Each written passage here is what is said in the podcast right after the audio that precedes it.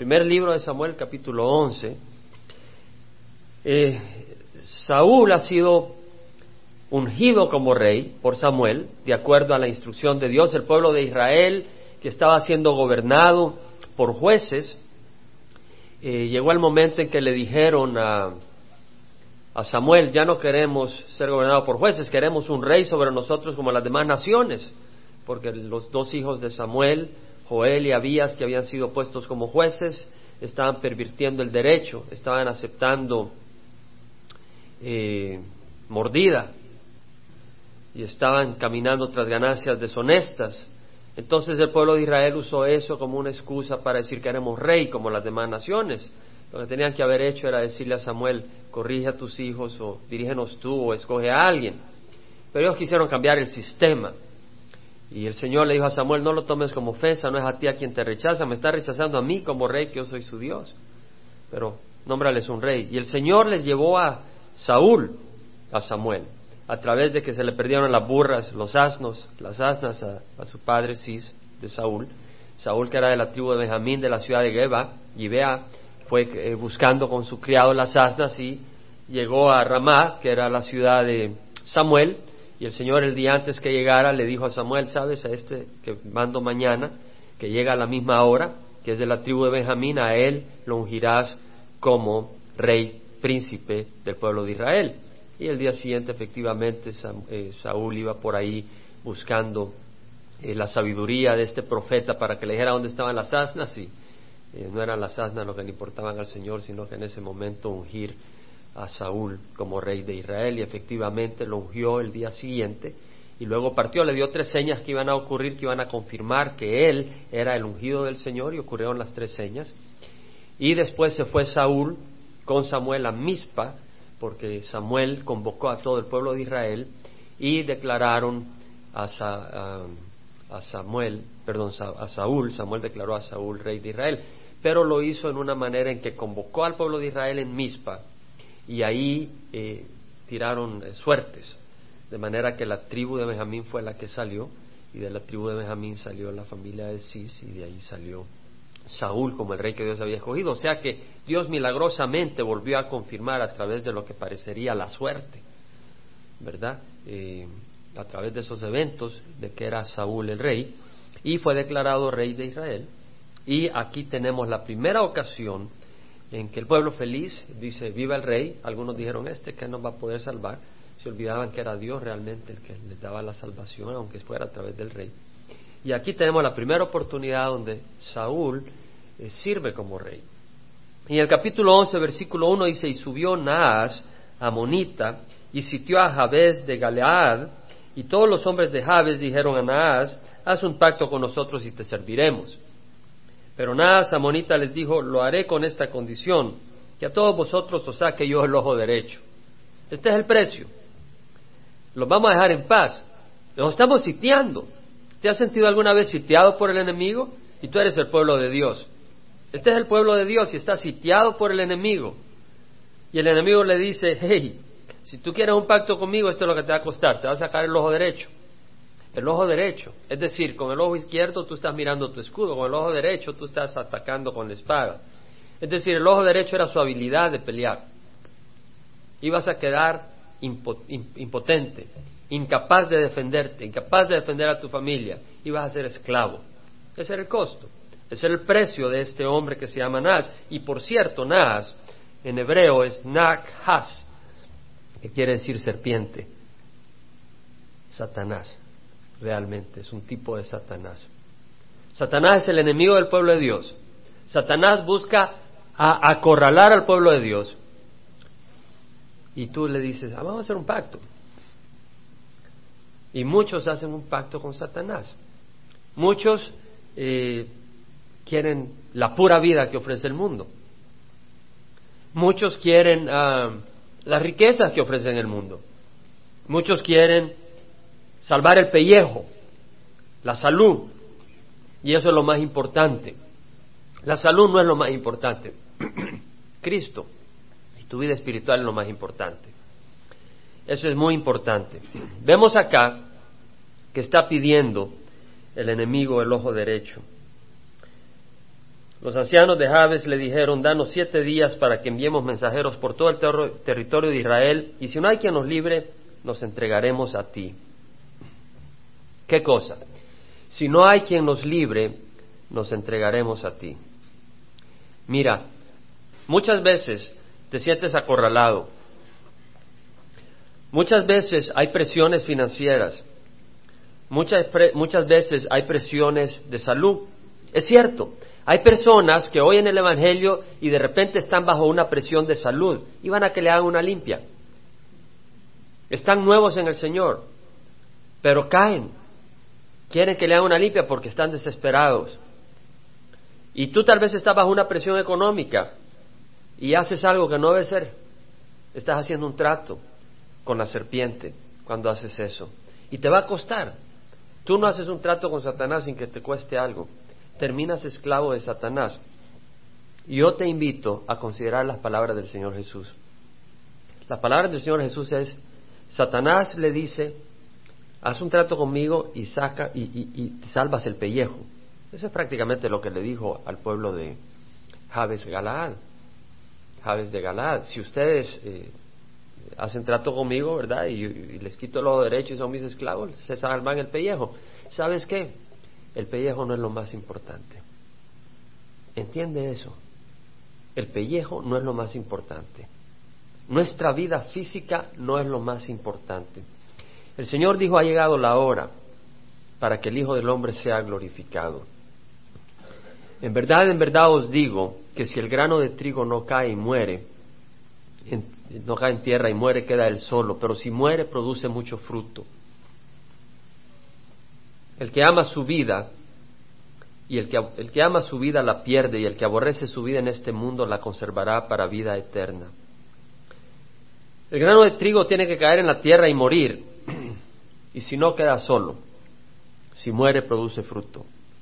El Señor nos está diciendo que nuestra vida no debe estar considerada en base a, a salud, en base a comodidad, que nos tenemos que olvidar de esas cosas, eso no es lo más importante. No quiere decir que no tengas comodidad, no quiere decir que no busques salud, pero eso no debe ser lo que debe dirigir tu vida. El Señor habla de el que ama su vida en este mundo la pierde, el que aborrece su vida en este mundo la conserva para vida eterna. Ojalá entendamos esto realmente. Muchas de nuestras decisiones son para salvar nuestro pellejo. Yo creo que aquí podemos profundizar mucho, pero nadie puede profundizar más que el Espíritu en tu corazón. Lo más importante es que vivamos para el Señor. Y si eso, eso implica que tu vida no se alargue, pues que no se alargue. Que se acorte en este mundo, pero que se extienda en la eternidad. Deja que sea el Señor el que decida. Lo más triste acá es que vemos de que el pueblo de Dios le dice, si no hay quien nos libre, nos entregaremos a ti. Wow. El pueblo de Dios dijo, vamos a mandar mensajeros por todo Israel. Y si no hay quien nos libre, nos entregaremos a ti. Wow, se les había olvidado que hay un Dios que los había sacado de Egipto, que los había liberado de la esclavitud. Y ahora ellos envían mensajeros al pueblo de Israel, que era el pueblo de Dios, y estaban poniendo su esperanza en que tal vez ellos los rescataran. Tal vez tú pones tu esperanza en que el pastor ore por ti. Tal vez tú pones tu esperanza en el pueblo de Dios. La esperanza no debe ser en el pueblo de Dios, debe ser en Cristo. Hay una gran diferencia. Debes de tener la esperanza en el Señor. En Isaías 28, 15 al 16, se lee las palabras del Señor con respecto a aquellos que hacen un pacto con la serpiente. Dice, habéis dicho, hemos hecho un pacto con la muerte. Estaba hablando con un hermano esta semana y me hablaba de, de, que de cierto grupo que hace un pacto con la calavera para protección. me llama la atención porque escogí este versículo independiente de esa conversación, pero ahora los pongo los dos juntos y es lo que estaban haciendo en este grupo. Allá en Guatemala, no sé cómo le llaman al, a ese muñeco que le ponen puros y le llevan licor y de todo, pero He visto programas sobre eso, no lo he visto personalmente en Guatemala, pero he oído. Isaías 28, 15, 16 dice, habéis dicho, hemos hecho un pacto con la muerte, hemos hecho un convenio con el Seol, cuando pase el azote abrumador no nos alcanzará porque hemos hecho de la mentira nuestro refugio y en el engaño nos hemos escondido.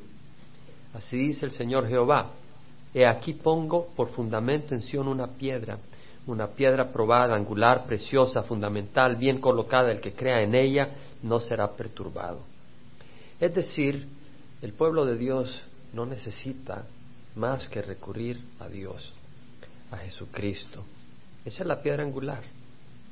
Independiente de la crisis que tengamos, ya sea económica, ya sea eh, en el matrimonio, ya sea con los hijos, ya sea en tu trabajo, ah, yo no digo que no puedas venir a un hermano o una hermana que ore por ti, pero la respuesta está en el Señor.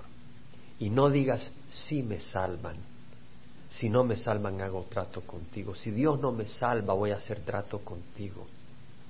Si Dios no me resuelve esta situación económica, entonces voy a robar. Si Dios no me resuelve en esta situación, entonces voy a cometer adulterio. No hagas trato. La palabra del Señor dice, todo aquel que invoque el nombre del Señor será salvo invoca el nombre de Jesucristo, es un nombre poderoso.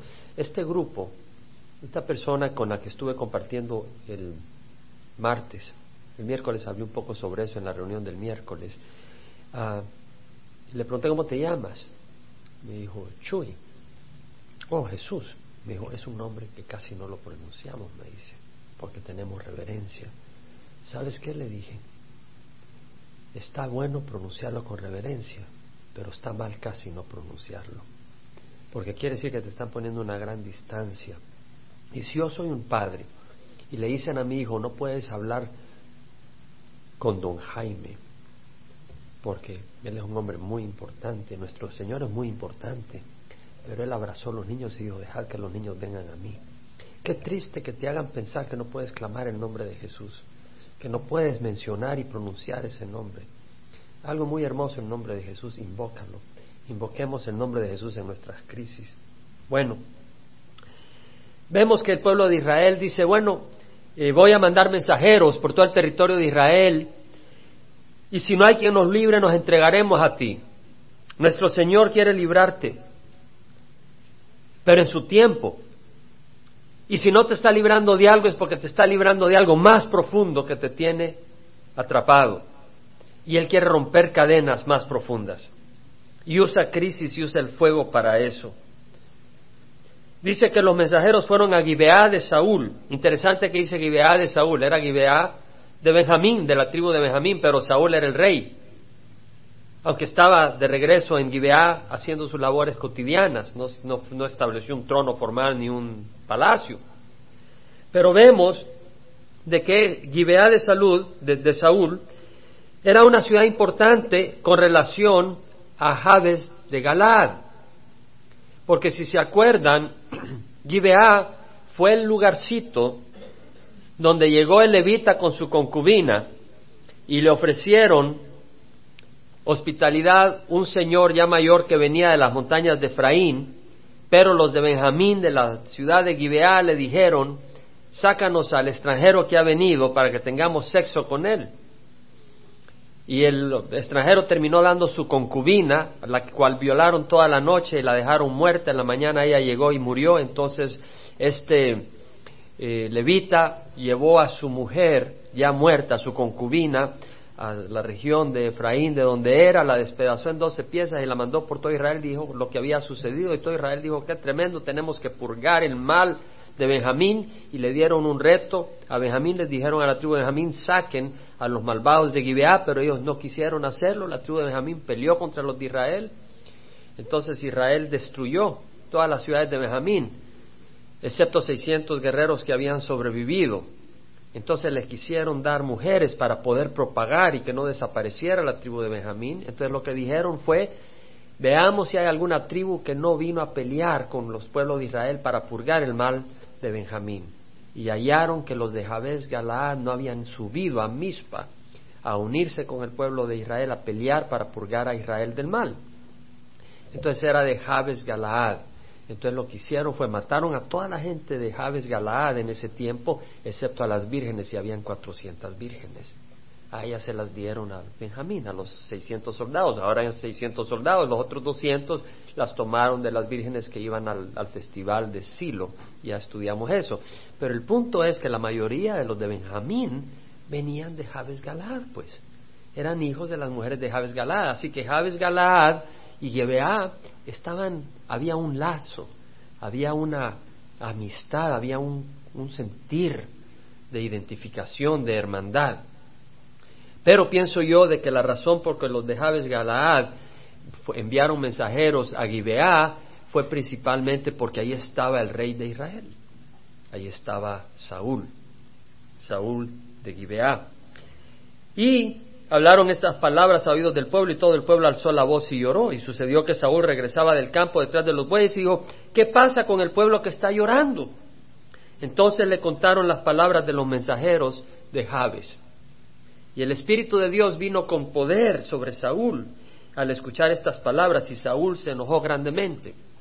Vemos que el Espíritu de Dios vino sobre Saúl y su respuesta fue que él se enojó por lo que estaban haciendo contra el pueblo de Israel, contra uno, contra un grupo. Y eso a mí me hace pensar algo, que si el Espíritu de Dios está en tu corazón, tú vas a interesarte por tus hermanos. Y si tú no te interesas por tus hermanos, si en tu corazón no hay un interés por el pueblo de Dios, el Espíritu de Dios no está en tu corazón. Si tú estás acá en Estados Unidos y lo único que te interesa es el sueño americano, el Espíritu de Dios no está en tu corazón. Si tú vienes a esta congregación y oyes el Evangelio, porque se predica el Evangelio y se enseña, y te reúnes con los hermanos, y los hermanos hablan del Señor, y no sientes algo por la necesidad del pueblo hispano, el Espíritu de Dios no está contigo. El Señor dice, hermano, no nos amemos de palabras o de lengua. Primera de Juan 3:18. Hijos, no amemos de palabra ni de lengua, sino de hecho y en verdad. De hecho y en verdad. Y Saúl se enojó, recibió el Espíritu de Dios para hacer algo. Y nos toca hacer algo. Y nos lleva lágrimas ¿Cuándo fue la última vez que lloraste por alguien perdido? Por un pueblo perdido. Yo no te quiero que te sientas culpable, pero quiero hacerte una pregunta. ¿Te interesa la gente? ¿Te interesa la gente que se está yendo al infierno? ¿Te interesa el pueblo latino? Yo escuché el Evangelio hasta que tenía 30 años, hermanos. Yo jamás había escuchado el Evangelio hasta que tenía 30 años en Estados Unidos. Y eso no me escapa de mi mente. No podía escapar de mi mente como yo jamás había oído el Evangelio. Y el Señor usó eso para darme a entender que hay muchas almas que no han escuchado el Evangelio y necesitan oír de Cristo. Y si el Evangelio es verdad, produce en mi corazón ese deseo de que otros lo oigan. Y lo mismo nosotros. Si, si tú has, has sido alcanzado por Jesucristo y el Espíritu de Dios está en tu corazón, tú vas a hacer algo. Dice el Señor, amémonos no de palabra ni de lengua, sino de hecho y en verdad. Aquí hay personas que han venido por primera vez. El miércoles tuve el privilegio de estar con un hermano que acaba de venir de, Centroamérica, Suramérica, Centroamérica, México. Y le voy a ser honesto que fui bendecido. Fui bendecido al oír las experiencias, al oír la obra del Señor en su vida. Yo estaba siendo bendecido, él no, él no sabía. Él estaba compartiendo conmigo, oyendo tal vez consejos, pero yo estaba siendo bendecido porque estaba viendo la mano de Dios en la vida de este hombre. Entonces yo te invito a que tú llames a alguien y si no te acuerdas el nombre de alguien y lo ves y lo has visto aquí veinte veces y solo le dices hermano, hermano y no te acuerdas el nombre, ¿sabes qué puedes decirle? ¿Te acuerdas mi nombre? Te van a decir, no sé, pues ni yo tampoco, ¿cómo te llamas? Para que no te sientas avergonzado. Pero de alguna manera rompe el hielo y averíguate los nombres y averíguate los teléfonos y visítate, saluda, habla. La, obra no es de un pastor, la obra es del Señor y lo hace a través de la iglesia. Yo tengo una responsabilidad dentro de la iglesia, tú debes de tener una responsabilidad dentro de la iglesia. La principal es amar a los hermanos. Perdón, versículo 19, en esto sabremos que somos de la verdad y aseguramos nuestros corazones delante de Él en cualquier cosa en que nuestros corazones nos condene, porque Dios es mayor que nuestro corazón y sabe todas las cosas. Fíjate lo que está diciendo.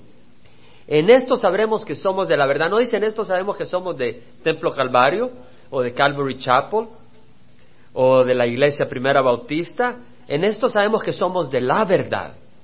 O eres de la verdad o eres del engaño. O eres de la verdad o eres de la máscara que andas dando una impresión que no es. Los de la verdad somos aquellos que amamos no de palabra ni de lengua, sino de hecho y en verdad. Y dice, en esto sabemos que somos de la verdad. En cualquier cosa que nuestro corazón nos condene. Es decir, a veces el corazón... ¿Quién de ustedes se siente digno de ser salvo? Yo no me siento digno.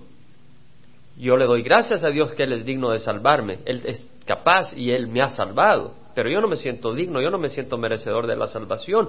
Y por la misma razón de que somos pecadores y que si estamos en la luz de Dios nos damos cuenta muchas veces la maldad que hay en nosotros, muchas veces Satanás quiere usar eso para acusarnos, para hacernos sentir indignos, para que no le podamos servir. No estoy diciendo que andes caminando en adulterio. Si andas caminando en adulterio, arrepiéntete.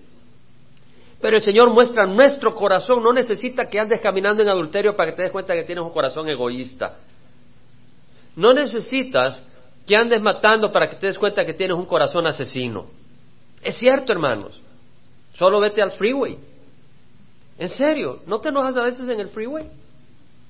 Realmente aquí a veces, mira, ah, si tú quieres, está alguien adelante de ti y sabes que vas a estar trabado ahí y quieres salirte de esa línea, ¿sabes que te dicen? No pongan la vía, porque si pones la vía se te van a acelerar y no te dejan pasar. Pruébalo. A mí me pasa eso.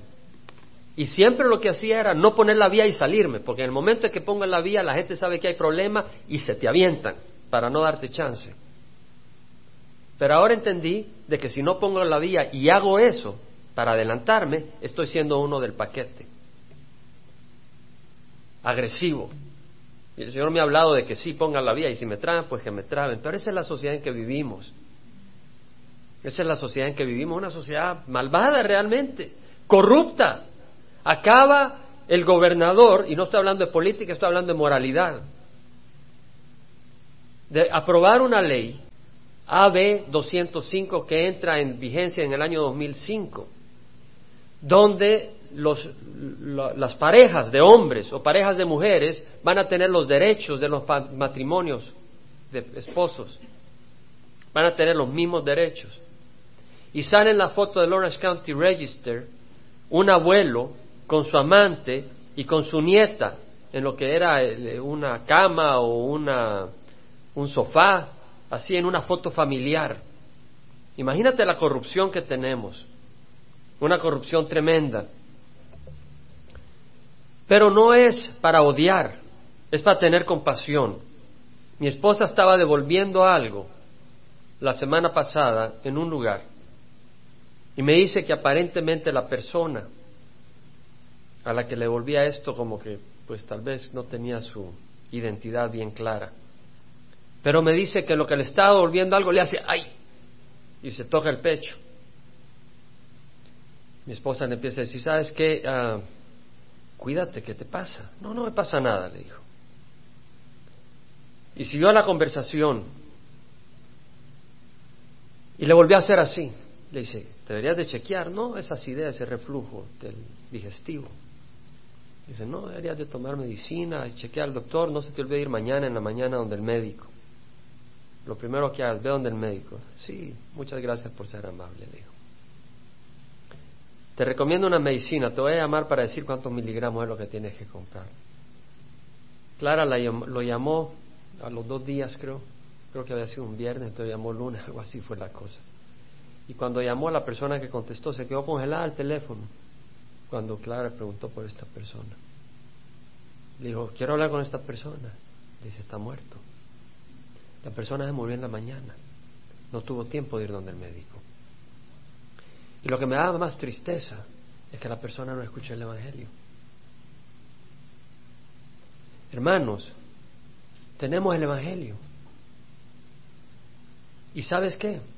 A veces tú no sabes cuándo la persona con la que hablas se te va a morir mañana o se va a morir hoy. Tú no sabes, ni yo sé. Y no puedes forzar el Evangelio a todo el mundo. Y yo sé que no puedes predicar el Evangelio a todo el mundo. Hay un tiempo para cada persona. Es decir, ¿qué quiero decir? Que si yo estoy trabajando y estoy trabajando, no puedo dejar el trabajo y empezar a predicar en voz alta, porque ahí estoy para trabajar. Es decir, tienes que honrar para lo cual te están pagando, no te están pagando para que prediques el Evangelio, entonces tienes que honrar. Pero tenemos que llevar el Evangelio, tenemos que amar, tenemos que buscar que otros reciban ese Evangelio. Y lo que vemos acá es el amor. A veces el enemigo nos condena, por eso el Señor nos dice Romanos, ¿quién es el que acusa a los escogidos de Dios? Dios es el que justifica. ¿Quién es el que condena a Cristo Jesús? El que murió, más aún que resucitó, que está a la diestra del Padre, que intercede por nosotros. Nos da esas palabras de seguridad. Pero también, si tú te sientes condenado, te sientes acusado por el enemigo, mira si estás amando a los hermanos. No de palabra y de lengua, sino de hecho y en verdad. Y si estás amando a los hermanos de hecho y en verdad, hey, cool down, ten paz, porque ahí está el fruto de que le perteneces a la verdad. Porque acá, en Calvary Chapel, hay muchos que pertenecen a la verdad. Pero tú sabes si tú perteneces a la verdad o no. No porque digas pertenezco a Calvary Chapel, si hay amor hacia los demás. Eso es muy importante, el amor hacia los demás. Y es nuestro deseo que esta congregación crezca cada vez más en amor, en amor hacia los demás. Juan 13, 34, 35 lo tiene en el boletín. Lo pueden ver en el boletín. Y hablando de congregación pequeña, me gusta que lo hayas mencionado René y Raimundo, porque el Señor tiene un versículo para nosotros. No temáis, pequeño rebaño, porque le ha complacido al Padre daros el reino. Lucas 12, 30 y something. No temáis, rebaño pequeño, porque al Padre le ha conseguido darte el reino. El Señor nos ha dado el reino y nos ha dado la oportunidad de extenderlo. Sabemos que el Señor se va a mover en todo esto y como congregación no nos importa que no aparezcamos en la televisión ni en los periódicos ni nada, lo que nos interesa es que el Evangelio va a ser proclamado. Y como congregación queremos medir las cosas no por estas cosas, sino por el amor. Porque de qué sirve que seamos misioneros, pero Viene alguien a nuestra congregación y no ve el amor de Dios. Queremos experimentar el amor de Cristo. Yo siento el amor. Realmente yo siento gozo. Hoy en la mañana estaba orando y empiezo a pensar en personas y sentí amor. Realmente. Y le daba gracias a Dios.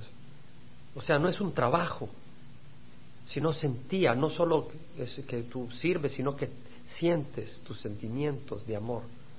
Y espero que participemos todos de ese amor, que tanto es necesario, ese verdadero amor. Hermanos, el Espíritu de Santo está en medio de nosotros. Dios está en medio de nosotros y está haciendo una obra.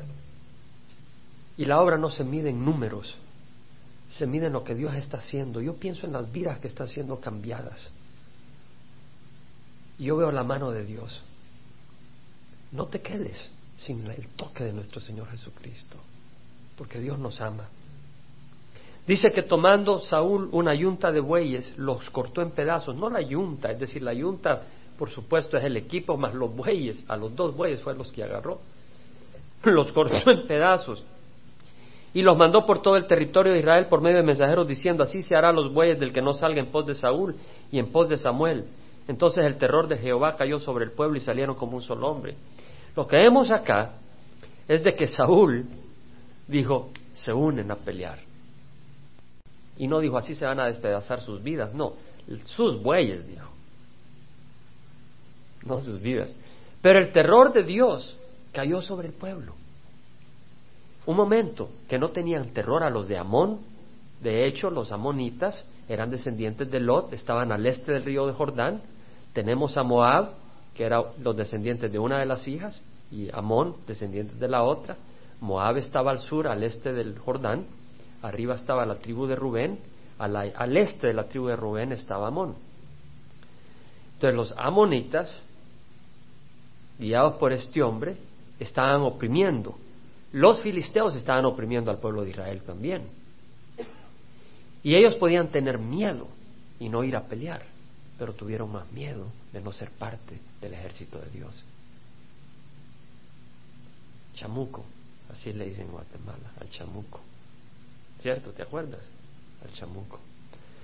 ¿Le vas a tener más miedo al chamuco o le vas a tener más temor santo al pueblo de Dios? ¿A quién vas a honrar? ¿Le vas a tener más miedo a, a, una, a una crisis económica? ¿O vas a tener más temor santo de Dios? El Señor dijo, el que no está conmigo está contra mí.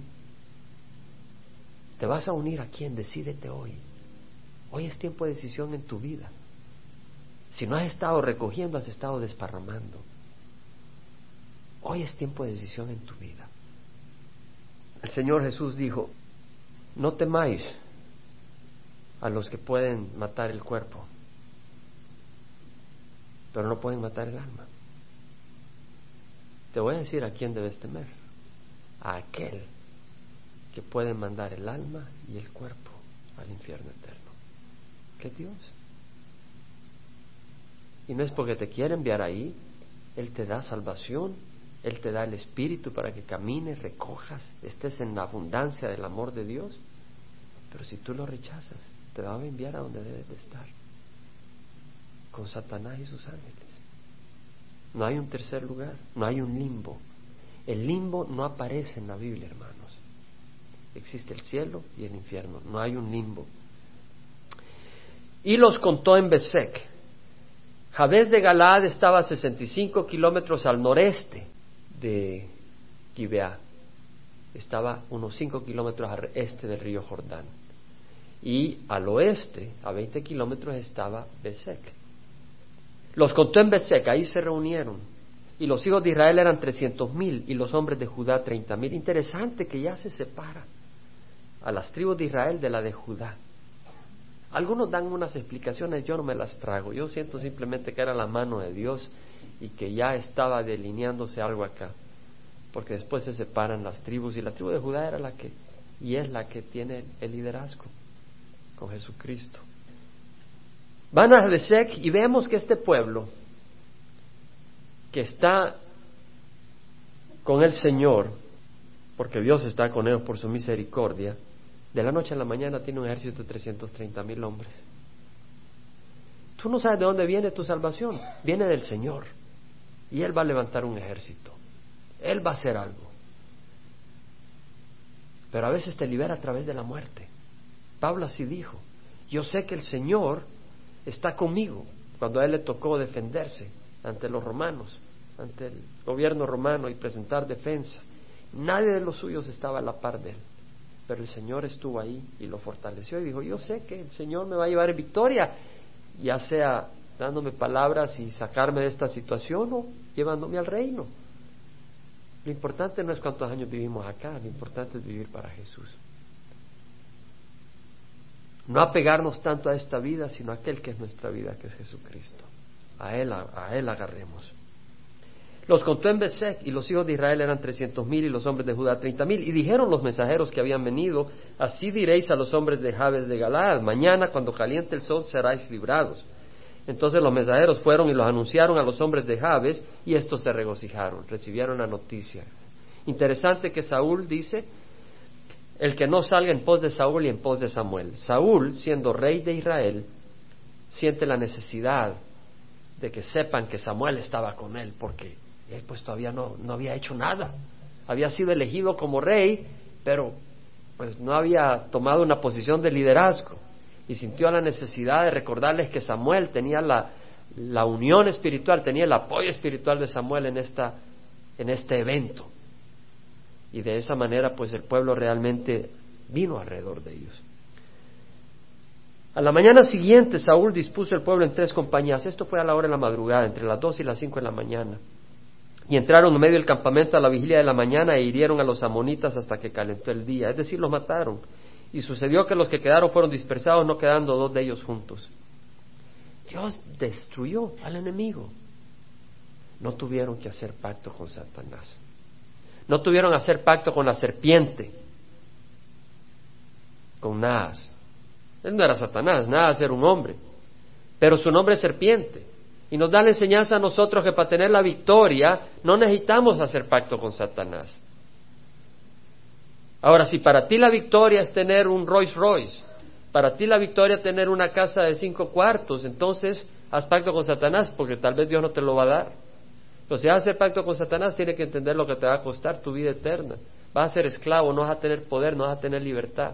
El propósito para el cual existes no va a ser completo. Hermano, el hombre tiene la necesidad de adorar a Dios. Hemos sido creados con la necesidad de adorar a Dios. Hemos sido creados como un complemento, donde nosotros estamos incompletos hasta que hallamos a nuestro Redentor. Y si tú estás separado de Cristo y no conoces a Cristo, no has recibido a Cristo, vas a estar toda la eternidad sin el propósito para el cual existes. Es como tener un carro sin llantas y sin gasolina y que jamás ha podido correr. Triste, ¿verdad? Pero Dios quiere que seamos libres. Y dijeron los mensajeros, hey, vamos a rescatarlos. Y los hombres de Jabes dijeron a Nas, mañana saldremos a vosotros, pero no le dijeron que eran las intenciones y podráis hacernos lo que os parezca. La mañana siguiente Saúl pues dispuso al pueblo en tres compañías, entraron, destruyeron, y el pueblo dijo a Samuel, ¿quién es el que dijo ha de reinar Saúl sobre nosotros? Traer a estos hombres para que los matemos. pueblito no andaba con cuentos. Le dijeron a Samuel los que se burlaron de Saúl, los que dijeron que Saúl no era rey, mira qué gran rey nos ha dado Dios. Vamos a acabar a estos hombres. Pero Saúl dijo, a nadie se matará hoy porque hoy el Señor ha hecho liberación en Israel. ¿Qué carácter de Saúl? Había recibido el Espíritu.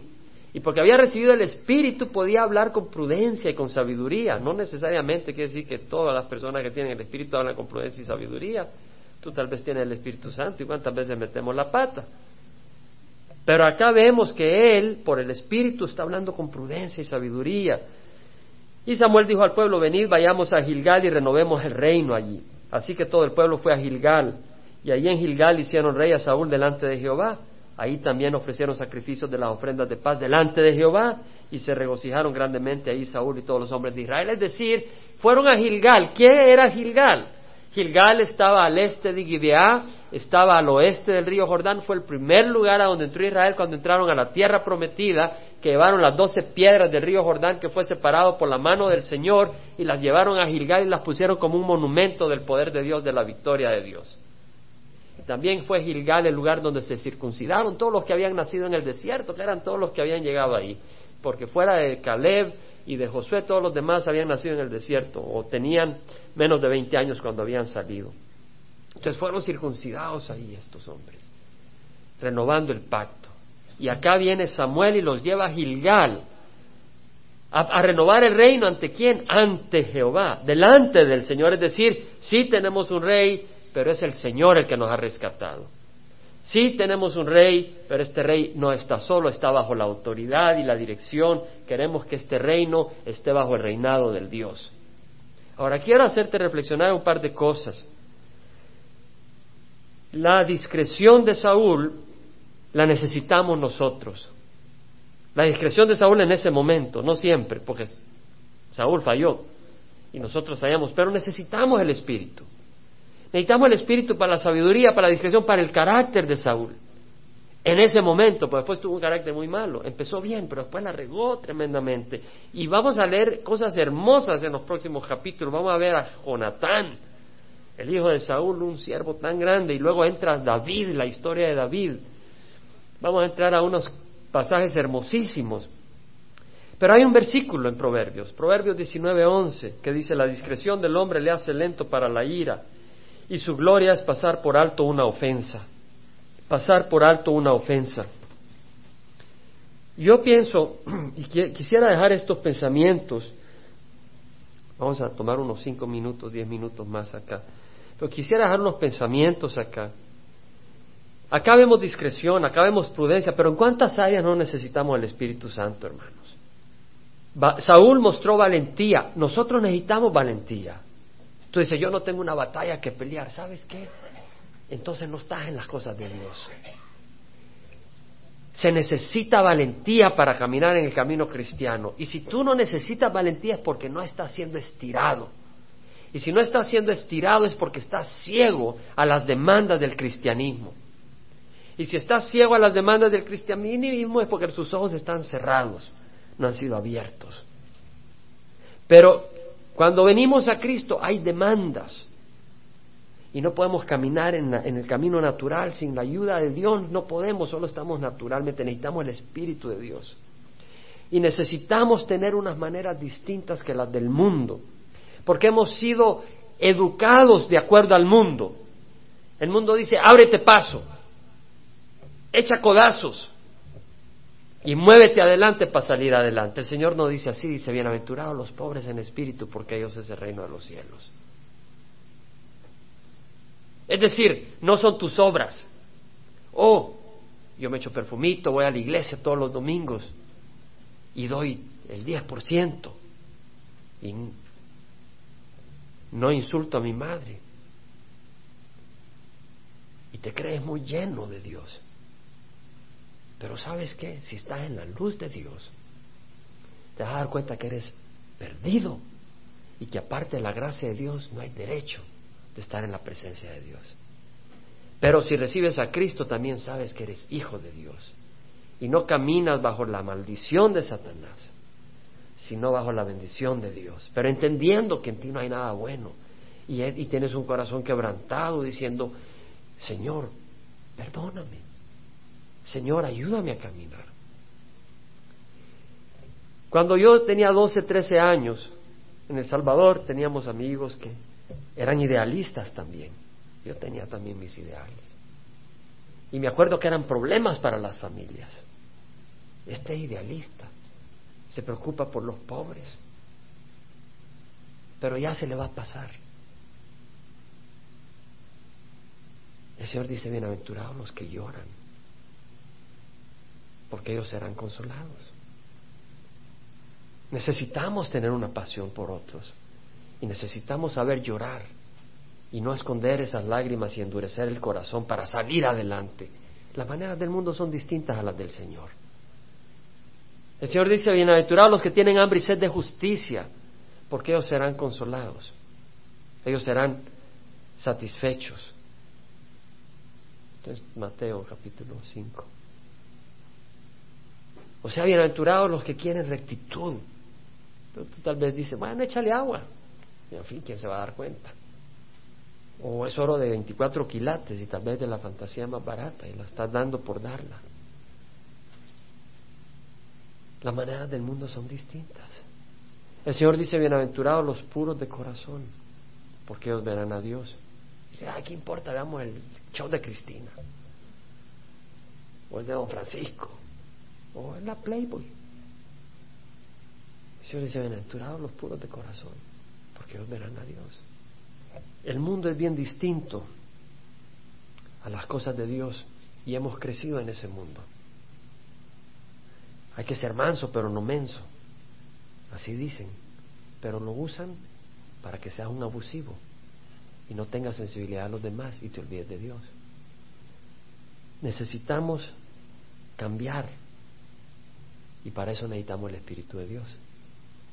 El Señor dice, habéis oído, amarás a tu prójimo y odiarás a tu enemigo, pero yo os digo, amarás a tu enemigo y orarás por aquellos que os persiguen para que seas hijo de vuestro Padre que está en el cielo, porque Él hace salir su sol sobre malos y buenos y Él hace llover sobre justos e injustos. Es decir, el Señor tiene misericordia y tiene otra manera de ser distinta. Porque si solo amáis a los que os aman, ¿qué recompensa tenéis? ¿No hacen lo mismo los cobradores de impuestos? Y si solo saludáis a vuestros hermanos, ¿qué hacéis más que otros? No hacen lo mismo los gentiles, por lo tanto, sed perfectos como vuestro Padre Celestial es perfecto. Es decir, nuestro Dios es completo, es perfecto. Y si a ti viene alguien y no te saluda cuando ya le saludaste, tú te enojas y lo dejas de saludar. Y si alguien te miró mal, inmediatamente estás ofendido con esa persona. Y tal vez es como un perrito que le han dado patadas. Y ese perrito está bravo, sacando los dientes a todo mundo que ve. y viene hacia ti y tú le tiras una patada, perro, pulgoso, vete de acá. No me toques, no me molestes. Pero el Señor le dice, ¿qué te pasa? Y el Señor dice, déjame tocarte. Y se dejó morder el Señor. En la cruz sangró mientras lo, mordían nuestros pecados. El carácter de Jesús es muy distinto al nuestro, pero el carácter de Jesús es el carácter que Dios quiere que tengamos y otro carácter no es aceptable. Y por eso dice el Señor, ser perfecto, pero necesitamos el Espíritu Santo, necesitamos renovar nuestra mente. En Romanos 12 dice el Señor, por consiguiente, hermanos, ruego por la misericordia de Dios que presentéis vuestros cuerpos como sacrificio vivo y santo, aceptable a Dios, que es vuestro culto racional, y no os adaptéis a este mundo, sino transformaos mediante la renovación de vuestra mente para que probéis cuál es la voluntad de Dios, lo que es bueno, aceptable y perfecto. Tenemos que renovar nuestra manera de pensar. Tenemos que renovar nuestra mente. Y para ello necesitamos el Espíritu Santo. El salmista David dijo, tú preparas mesa delante de mí en la presencia de mis enemigos. Has ungido mi cabeza con aceite. Mi copa rebalsa. Es decir, necesitamos el aceite del Espíritu Santo sobre nuestra cabeza para sanarnos de nuestra manera de pensar. Necesitamos ser tocados en nuestra manera de pensar, hermanos. Realmente, si nos ladran, tiramos patadas. Si nos muerden, mordemos el doble. Necesitamos el Espíritu Santo. Veo unas risas por allá. Creo que está llegando al corazón realmente. Porque así es. Así es, así somos. Pero yo espero que lo tomemos en serio en el corazón. El Señor dice, eso es ser enfermo. Así no te he creado yo. Así fuiste corrupto por el pecado. Entonces necesitamos la sanidad. Y cuando alguien está enfermo, dice Santiago que llame a los ancianos de la iglesia y que oren por él en el nombre del Señor, ungiéndolo con aceite y la oración en fe. Levantará al enfermo y el Señor lo levantará. Es decir, la unción de aceite es un símbolo del espíritu que necesitamos y la sanidad que necesitamos no solo es física, es una sanidad mental, una sanidad espiritual. Y esa solo la da el espíritu. ¿Y cómo la da? El salmista dijo, tú preparas mesa delante de mí en presencia de mis enemigos. La mesa del Señor. Ven a la mesa del Señor. La mesa del Señor no es un banquete ahorita de carnes la mesa del Señor es el pan y el vino. El pan es el cuerpo del Señor Jesús quebrantado por nuestros pecados, el vino es la copa del nuevo pacto. Necesitamos venir a la mesa del Señor y dejar que Él unja nuestra cabeza con aceite. Y nuestra copa va a estar rebosando. No va a estar llena de amargura, sino que va a estar rebosando. No confundamos esto. No confundamos esto con que no debe de haber limpieza y con que no debe de haber disciplina. Y este elemento es muy importante. ¿Puedes anotarlo? Lo voy a mencionar rápidamente. En 1 Corintios 15, 11 al 13, Pablo dice, en efecto os, os, os escribí que no anduvierais en compañía de ninguno que llamándose hermano es una persona inmoral, o avaro, o idólatro, o difamador, o borracho, o estafador, con ese ni siquiera comáis. Pues ¿por qué he de juzgar yo a los de afuera? ¿No juzguéis vosotros a los que están dentro de la iglesia? Pero Dios juzga a los que están afuera, expulsad entre vosotros al malvado. ¡Wow! Momento, te acabo de hablar de Mateo 5, las bienaventuranzas, te acabo de hablar de amar al enemigo, pero el Señor dice, ¿sabes qué? Cuando alguien ha sido expuesto al Evangelio y esa persona se llama cristiana y dice ser cristiana, pero corre tras el dinero con avaricia, y eso es lo que motiva a esa persona, o esa persona se dice ser cristiana y tú vas a su casa y lo único que tiene es basura en la televisión, y programas inmorales. O si esa persona se llama ser cristiana y es una persona difamadora, hablando mal de otras personas. ¿Y sabes cuál es una de las maneras peores para difamar? No es acusar a la otra persona, sino tirar las semillas. Semillas que plantan dudas sobre el carácter de una persona y que van corroyendo y asesinando el carácter de una persona. O borracho o está, con esa ni siquiera comáis, dice el Señor. Entonces entendamos que a veces la sanidad demanda expulsión.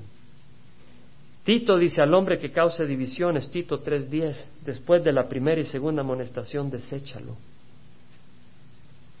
Wow.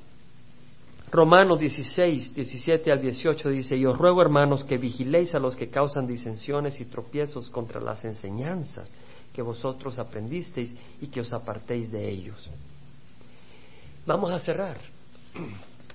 Hemos leído cómo, podemos pararnos hermanos, hemos leído cómo el Señor liberó al pueblo de Jabes de Galaad, victoriosamente le dio victoria pero fue el Señor.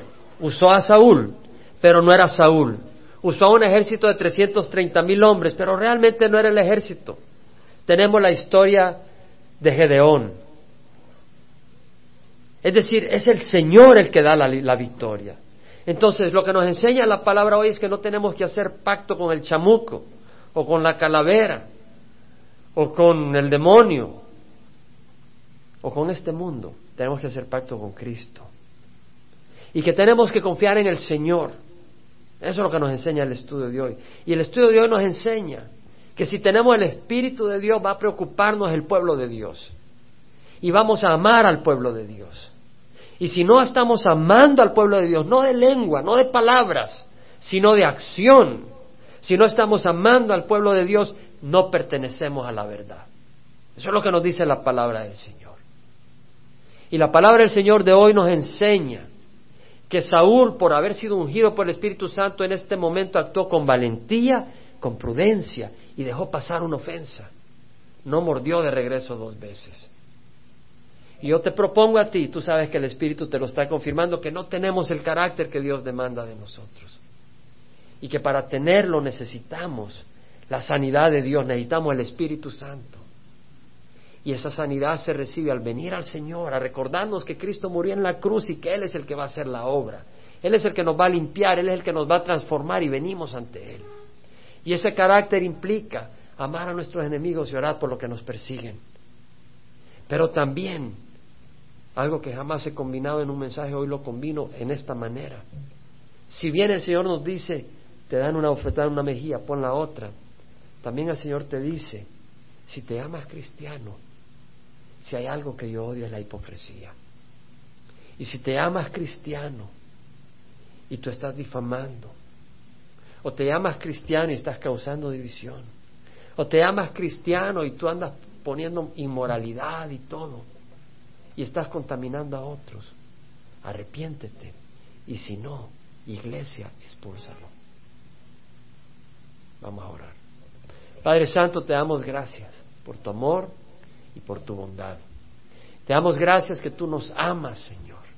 Te damos gracias, Padre Santo, que tú eres un Dios de bondad y de misericordia. Y Señor, queremos conocer tu amor. Hablamos de tu amor al principio. Tu amor tan hermoso. Queremos ser una congregación de tu amor. Pero también, Señor, tu amor no es el amor de Hollywood, que es todo pegajoso y falso. Pero es un amor sincero, es un amor que demanda sacrificio. Es un amor que nos dice, muévete, pero es un amor que nos mueve por amor, no por carga. Señor, derrítenos en tu amor. Llénanos, llénanos de tu espíritu. Límpianos. Señor, aquí a cada uno de nosotros derrama tu Santo Espíritu. Que haya gozo, Señor. Que haya sanidad. Que haya paz. Que haya corrección. Que haya honestidad. Que haya bondad. Que haya transformación.